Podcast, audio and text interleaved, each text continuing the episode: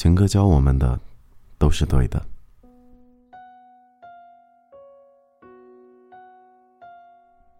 我觉得古诗词很准确，他们凝练，往往用几个字就能勾勒情境，别具美感。李白就很飘逸，苏轼就很豪迈，李清照就很爱你宝贝。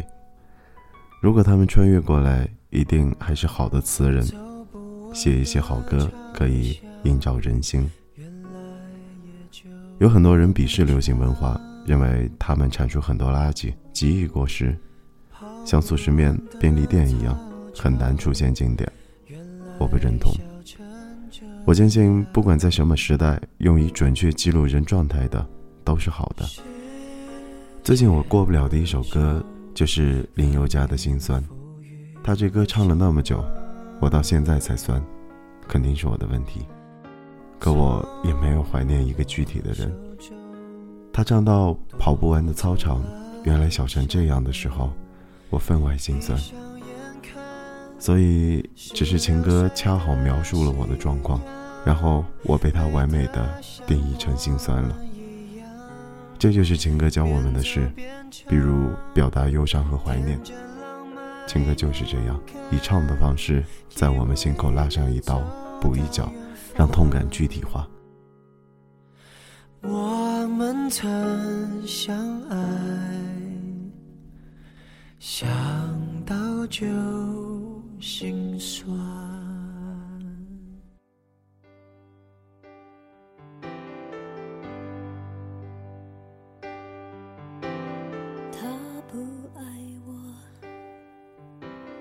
当然，更正面的意义是，情歌还教会我们如何分辨爱情里的真相。它是带着律动的揭穿者。有一些好歌，就是让我们承认一些我们不愿意承认的真相。莫文蔚是歌中高手，他常常用歌声讲故事，又准确又点到即止。比如他唱《他不爱我》，牵手的时候太冷清，拥抱的时候不够靠近。对，这是肢体上的不爱。他不爱我，说话的时候不认真，沉默的时候又太用心，这是表达上的不爱。所以我常常拿这首歌当测试题，在朋友有爱与不爱烦恼时用来对照。那些不爱的人，行为极其相似，相似到一首歌就唱尽了。清楚的不够干净我看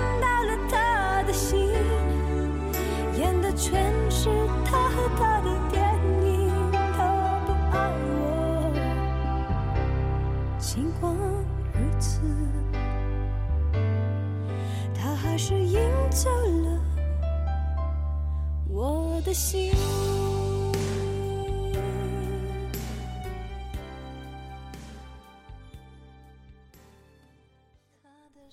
我有一个好友爱着一个人，他真心的、认真的、使劲的爱着一个人。之所以此时重复，一再强调他的用力。但对方冷冷的、冷冷的、冷冷的。之所以此时重复，是对方真的冷冷的。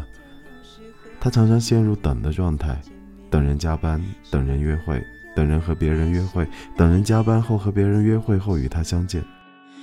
他很焦灼，直到有天，他听到他唱的一首歌，来自阿令，歌词如下。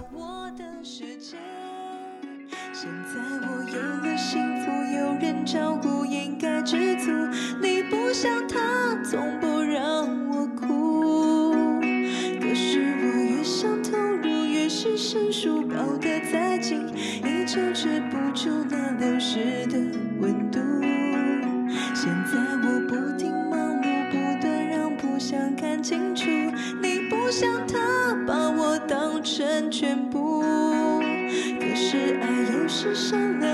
良，有时残酷，我要如何爱他像爱你那样义无反顾？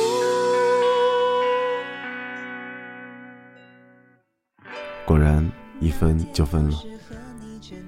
这里要总结的是，如果你跟对方分手，对方立刻答应，那就是你早就应该分。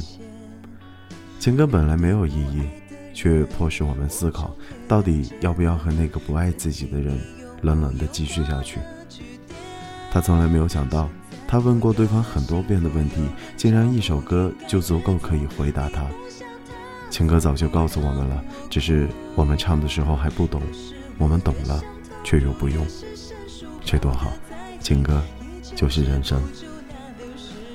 而你们，有的人，边想着一些人，边唱着就把这篇读完了，这就是我对你们的小小揭穿。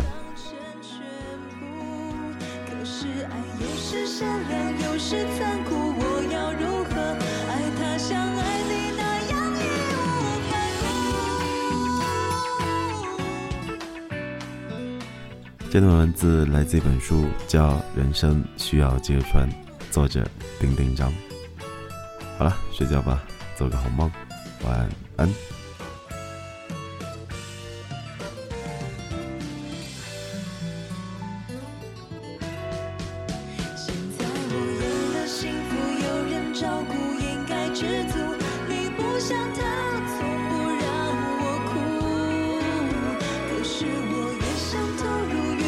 伸手抱得太紧，依旧止不住那流失的温度。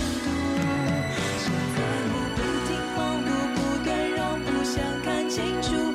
你不像他，把我当成全部。可是爱又是善良，又是残酷。